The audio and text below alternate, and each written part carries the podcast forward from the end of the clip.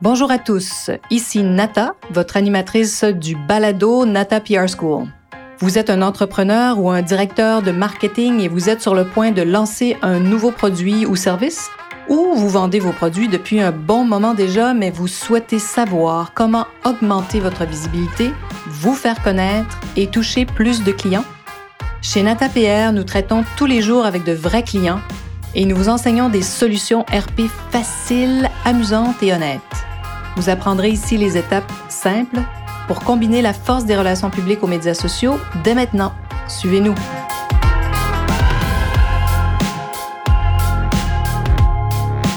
Bonjour et bienvenue à ce 66e épisode du balado du podcast Nata PR School.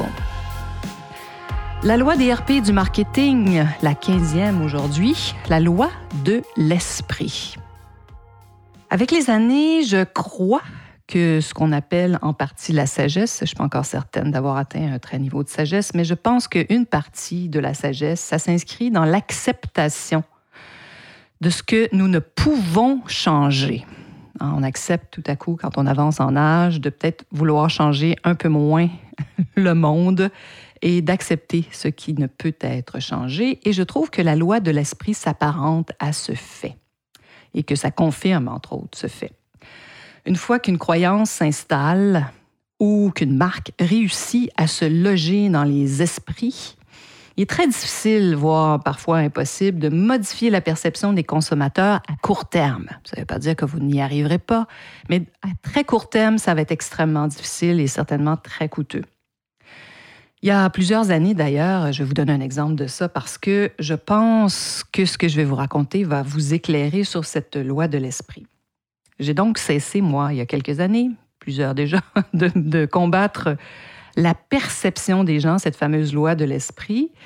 Et je vous donne un exemple. Mon jeune associé, David Tremblay, un jeune homme splendide, resplendissant, grand, six pieds et deux, un jeune homme de race blanche, trentenaire, le typique millénariste qui a en plus un charisme fou. Tout le monde adore David, moi la première. quoi que l'on fasse, David aura toujours une longueur d'avance sur moi. Vous voyez la loi de l'esprit. Pourquoi? Parce que d'abord, c'est un homme, un jeune homme en plus. Donc, il sera toujours dans l'esprit des gens plus crédible qu'une femme. C'est fou, hein? même encore aujourd'hui. Il est jeune, donc doit tout connaître des médias sociaux et du marketing numérique. On a parfois cette conversation, David et moi. Donc, David fait des formations à tous les ans il pourrait être recruté comme directeur euh, marketing numérique avis aux intéressés, c'est interdit de lui faire des propositions d'affaires. Alors donc, David, comme il est perçu comme sachant tout du web, est tout le temps en formation. Alors c'est toujours, on, a beaucoup de conversations très drôles à ce sujet-là. Et sachez que moi, j'en suis aussi tout autant que lui. Donc, euh, pour moi, c'est important aussi d'être très au courant de ce qui se passe sur le web. Alors, vous comprendrez, bien sûr, hein, que j'inclus toujours David dans toutes nos rencontres clients, euh, afin de les rassurer et surtout de mettre toutes les chances de, notre côté.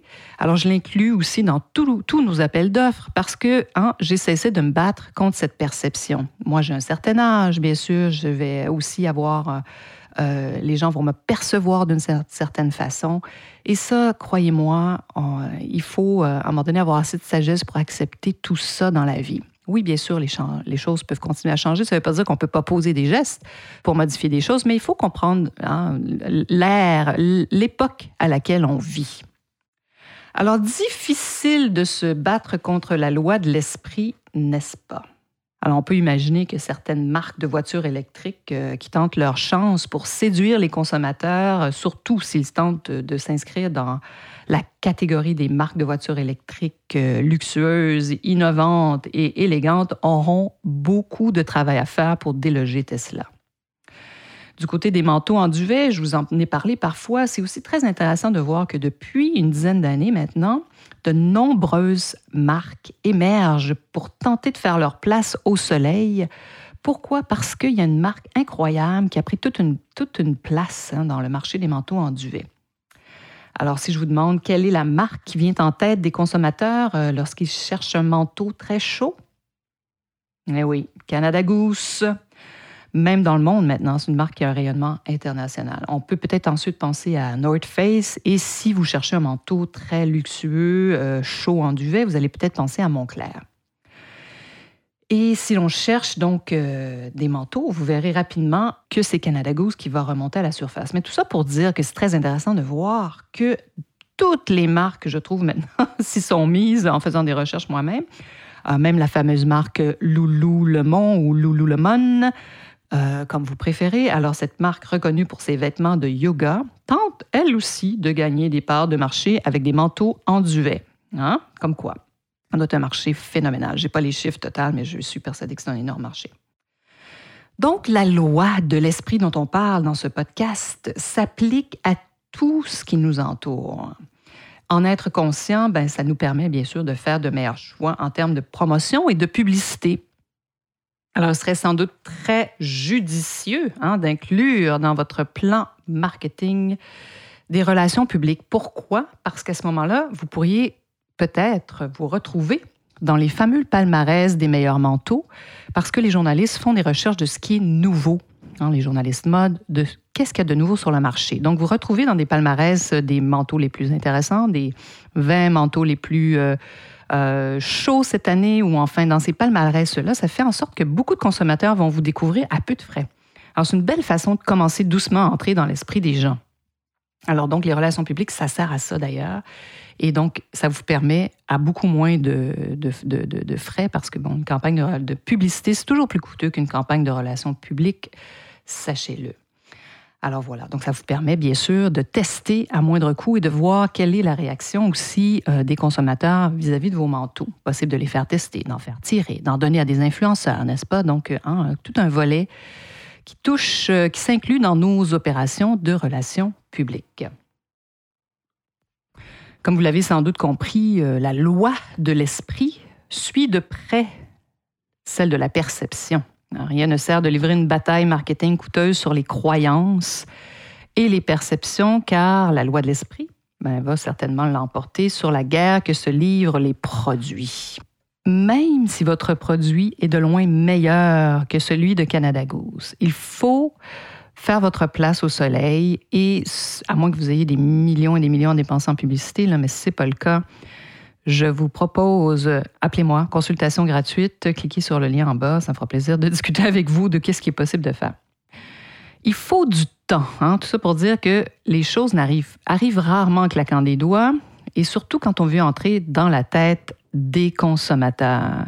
C'est possible, mais il faut savoir tirer son épingle du jeu autrement que par des campagnes de publicité tout le temps. Donc, en attendant de s'inscrire dans l'esprit des consommateurs. Je trouve qu'il y a aussi un exemple fabuleux de cette loi de l'esprit. Comment, avec les années, par exemple, c'est possible de changer ça, mais ça ne se fait pas, comme je vous disais, du jour au lendemain. Pensez à la marque Gucci. Je ne sais pas si vous observez cette marque euh, de près. Euh, vous vous souvenez peut-être hein, euh, comment cette marque était perçue, par qui elle était achetée il y a plusieurs années. Hein. Bon, tout ça pour dire que la marque Gucci, aujourd'hui, a réussi le tour de force hein, et maintenant s'est approprié cette loi de l'esprit. Parce que rappelez-vous, sous la direction du fameux Tom Ford, qui est un homme issu du marketing dans les années 90, Gucci était vraiment une marque pour la femme sexy, flamboyante, hein, qui n'avait pas peur d'afficher des des décolletés plongeants.